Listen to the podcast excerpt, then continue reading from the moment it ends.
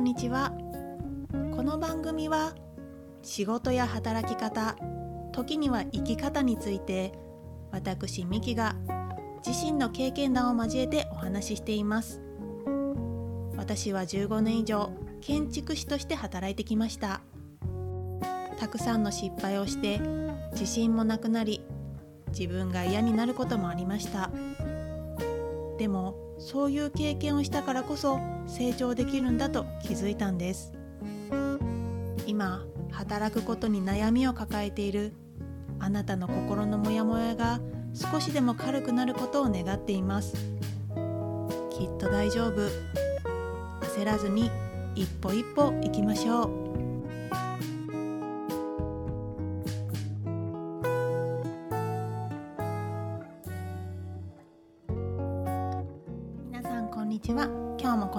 キャストを聞きに来ていただいて本当にありがとうございます、えー今日はですね自分の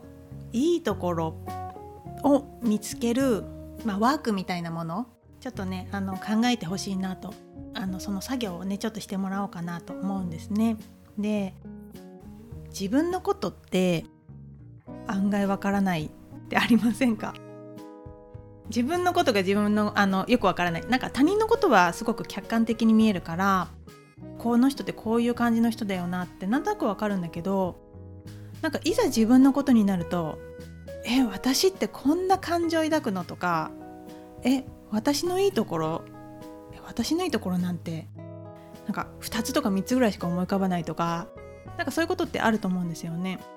なんかそういうきっとね皆さんにもいいところってたくさんあるんですよ。それにね自分が気づいてないっていうところもあると思うのであの今から私あのお話ししていくのでそれにちょっと取り組んでもらったらあの最後ね聞いた後にはあ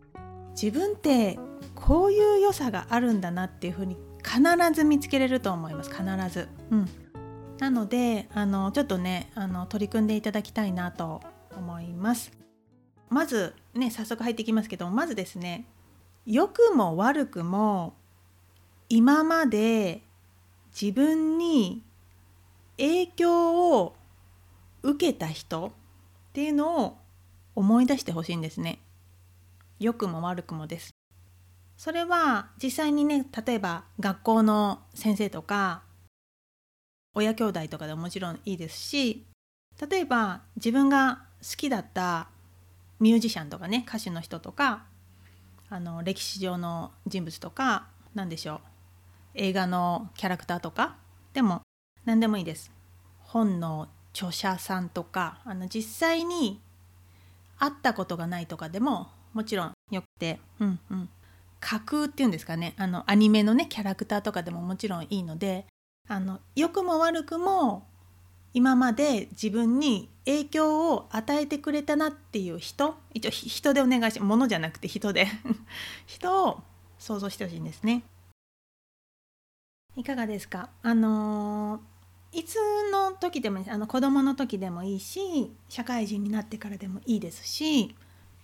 あの過去のねいつの時でもいいんですけど何人かねあの今まで自分に良くも悪くも影響を受けた人たちをちょっと何人か書き出してみてほしいんですね。でその次にじゃあその人から当時ねどんな部分どんなところに影響を受けたかっていうのをまたそのさっき書いた人の、まあ、横とかにですねちょっとノートとかでも考え書いてもらったりとか、まあ、今聞きながら何か作業してる方はあのどんなところだなってこうちょっと思い返して想像してほしいんですね。うん、どんな部分どんなところに影響を受けたっていうのを考えたらじゃあそれが今の自分にどういうふうに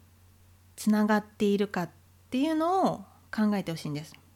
この3ステップです。まず影響を受けた人を考える。でその次どんな部分どんなところに影響を受けたか。でその次それが当時ね受けたその影響が今の自分にどういうふうにつながっているかっていうのを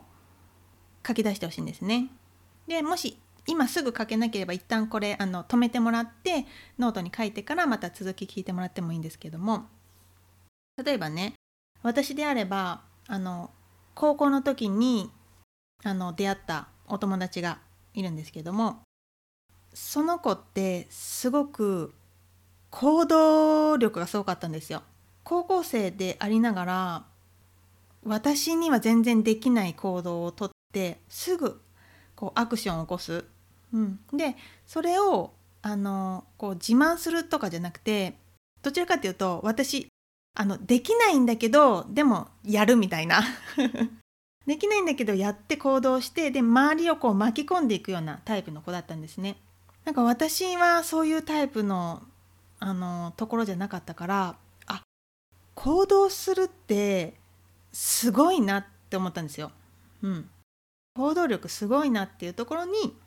影響を受けたんですね。でもねその子を見たからあの今ねやっとこう自分で行動することの大切さっていうところも分かったしその子は自分が行動することをこうひけらかしたりだとか自慢するとかっていうよりも周りの人のいいところをすごく見つけて自分にこう取り入れていくっていう子だったんですね。だからなんかそれがすごく私にも悪いところばかりに目を向けるんじゃなくていいところも相手のねいいところにも目を向けてそういうのを自分にこう転換転換っていうのかな自分もそういうふうにできたらいいなっていうふうにいいところを吸収させてもらうっていうふうになったなっていうふうに思ってます。で皆さんいろいろ学校の先生だとかその映画のね登場人物とかでどういうところに影響を受けて自分にどういうふうなあのとこにつながってるなっていうのをいくつか書いてもらったんですけどこの次ですねじゃあねその何人か書いてもらったと思うんですね影響を受けた人その人の中の何人かいる中の共通していいところはどこかなっていうのを見つけてほしいんですね共通してその単体一人じゃなくてその人にみんなにこう共通するようなところまあ全員だとちょっと難しいかもしれないですけど何人かに共通していいところって多分あると思うんですよ。例えばねこの人とこの人とこの人の共通するところが気が利くところ気が利くんだなあの人たちって周りのことにすごく気が利いていつも行動してるなとかいろいろあると思うんですよね。うん、でねなんでそれを見つけるかっていうところね。その共通していいところっていうのは実は自分のいいところなんです。自分が影響を受けた人の共通していいところっていうのは自分のいいところでもあるんです。なんでかっていうと自分の中にいいところがあるからその人たちのいいところに気づけるんですよだからさっきのね気の利く例えばですよ気の利く人がいるっていうのが共通だったとしたら自分が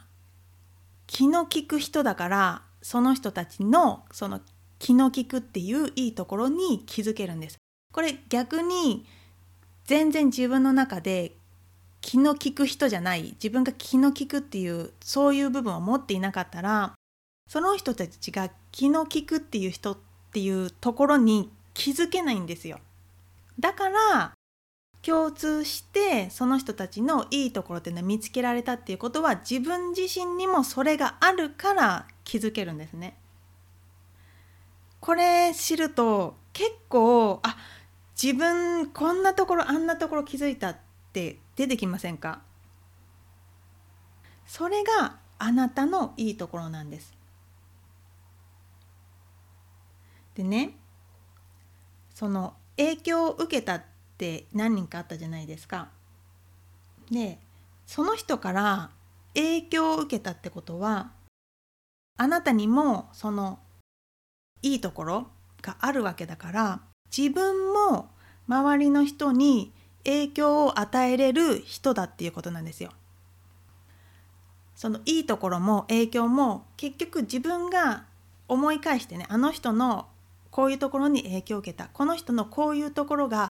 いいところだってことは結局は自分がそういうところを持っていてそういう部分を人に影響を与えれるっていうことなんです。どうですか？皆さん。なんか自分の新しい部分見えてきましたか？私はこのワークしていくつか見つかったんです。自分で気づいてなかったところ、うん、に気づけたので是非ですねこれもし今パッとね思いつかなかったとしても大丈夫です。あのいつかねこう思い出す時が来るので。なので焦らずにあの私がねこういうお話してたなっていうのをふっとした時に思い返してあそういえばあの人とあの人のところあのこんな感じだったなってことはつまり私もそういうところがあるんだなっていうのがパッと出てくる時があるのであの焦らずに今答え出さなくてもいいのでそういうふうにしてもらうと自分のね新たないいところ自分のことよくわからないけど自分のいいところに気づけると思うので是非やっていただきたいなと思います。もしあのこれ聞いてねあのよくわからなかったっていう方あの私のインスタグラムの方のダイレクトメッセージであの質問していただいても全然構いませんので是非ですね一度取り組んでもらいたいなと思います。え今日はですね、えーと、自分のいいところを見つけるワークの方法についてお届けしました最後までお聴きいただいて本当にありがとうございました。ぜひサブスクリプション登録もよろしくお願いします。あのしていただくことでより多くの方にお届けすることができます。最後までお聴きいただき本当にありがとうございました。ではまた次回のエピソードでお会いしましょう。さようなら。